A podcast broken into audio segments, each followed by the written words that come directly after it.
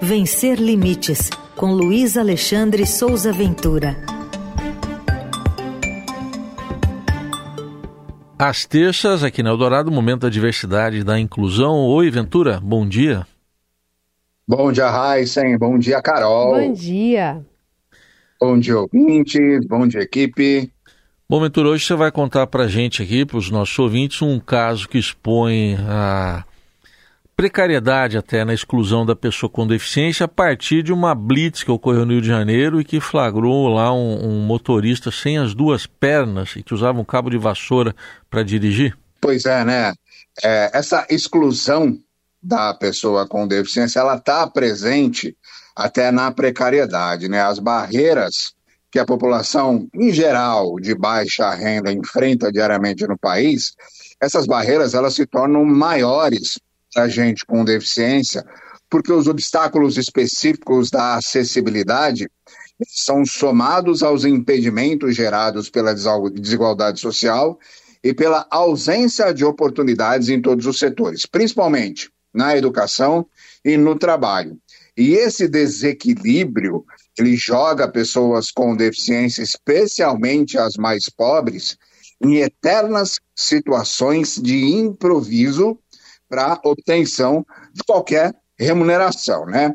E aí, como você falou, o exemplo mais recente desse cenário foi flagrado no Rio de Janeiro, no, dia, no último dia 8 de fevereiro, durante blitz de trânsito, a região central da cidade. Um homem com deficiência, sem ambas as pernas, guiava um carro sem adaptações, usava um cabo de vassoura para frear e acelerar o automóvel, dirigia sem carteira de habilitação, o veículo não tinha placa, estava com licenciamento vencido, em péssimo estado de conservação, com os pneus, com os quatro pneus totalmente gastos, e ele ainda estava atuando com um perfil de outra pessoa em um aplicativo de transporte de passageiros. E aí, essa notícia circulou e eu conversei com a Secretaria Municipal da Ordem Pública do Rio de Janeiro, que eles chamam de CEOP, né? E essa secretaria informou com exclusividade para o blog Vencer Limites e aqui para a coluna Vencer Limites da Rádio Eldorado, que esse motorista usava o aplicativo da Uber, que ele recebeu quatro multas e ainda vai responder na polícia pelo exercício ilegal de profissão. E aí eu fui falar com a Uber, fui perguntar para a Uber se havia informações a respeito desse caso. E a Uber respondeu em nota dizendo que não foi possível verificar o caso, porque até aquele momento lá não havia informações fornecidas à empresa para checar se aquela ocorrência mencionada realmente foi dentro de um aplicativo da Uber, né? É, na página da Uber em português, é, na página sobre acessibilidade, a Uber afirma, eu vou abrir aspas aqui, eles dizem o seguinte: é, a Uber dá boas-vindas aos motoristas que usam veículos modificados e comandos manuais. As pessoas legalmente aptas para conduzir podem candidatar-se para conduzir com a Uber, ou seja, motoristas com deficiência que têm carros adaptados podem ser é, parceiros da Uber se tiverem esse interesse, né? E eles dizem também que abrem, inclusive, é, oportunidades para motoristas também com deficiência auditiva. Eu aqui em Santos já peguei Uber com o motorista que era surdo e se comunicava em Libras e tinha no banco ali um cartaz explicando essa situação. É, eu também falei com o Detran do Rio de Janeiro, é, porque há uma informação que circula, uma confusão de informações sobre a pessoa com deficiência ter ou não a possibilidade de obter a carteira de motorista que permite o exercício de atividade remunerada, que é um, o tipo EAR.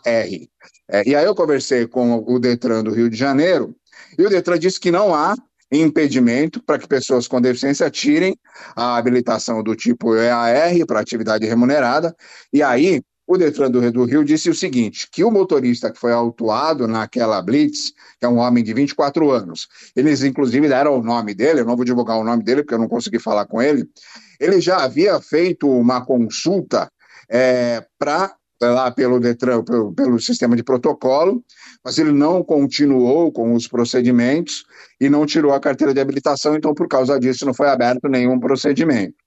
E, o Detran disse o seguinte: olha, o solicitante com deficiência pode fazer todos os procedimentos para emitir a habilitação de forma grátis, né? Não, não vai pagar.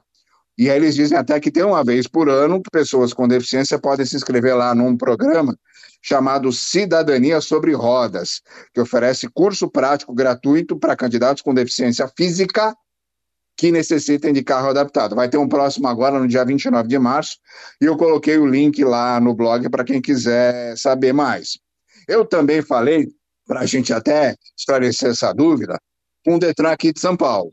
E o Detran também informou que não tem nenhum impedimento legal para que o condutor com deficiência exerça a atividade remunerada. Eles explicaram lá, está lá a explicação todinha no blog, quais são os procedimentos, tem que fazer um exame médico, tem que pedir documento, etc e tal. Essa situação desse motorista do Rio de Janeiro, ela expôs uma questão que é bastante importante. É, a gente debate muito aqui a questão do acesso ao carro, da compra do carro com isenção, é, do teto, que hoje é de 70 mil para ter isenção total de ICMS, IPI. A gente tem falado muito sobre como o estudo vai ficar na reforma tributária. Mas a gente precisa lembrar sempre também que, além de comprar o carro com ou sem isenção, normalmente a pessoa com deficiência tem que instalar adaptações para que ela consiga conduzir esse carro. É, e aí, surpreendentemente, é, quando eu divulguei, quando essa notícia saiu na internet, é, muitas pessoas com deficiência começaram a relatar que em determinado momento da vida fizeram algo parecido. Veja isso. Fizeram algo parecido, dirigiam o próprio carro de maneira adaptada amadoramente, né? Com algum mecanismo ali que fosse possível para fazer isso. Porque a adaptação de um veículo, por mais simples que seja, ela é cara, não é barata. Qualquer aplicar, qualquer mecanismo que você vai colocar no seu carro ultrapassa 10 mil reais fácil. E não é todo mundo que tem 10 mil reais para colocar nisso, né? Então, essa exclusão na precariedade em atividades em que você não tem nenhuma garantia trabalhista, que você não tem nenhuma, é, nenhuma retaguarda, que você não tem absolutamente nenhuma outra fonte de renda, ela está presente na vida da pessoa com deficiência diariamente, né?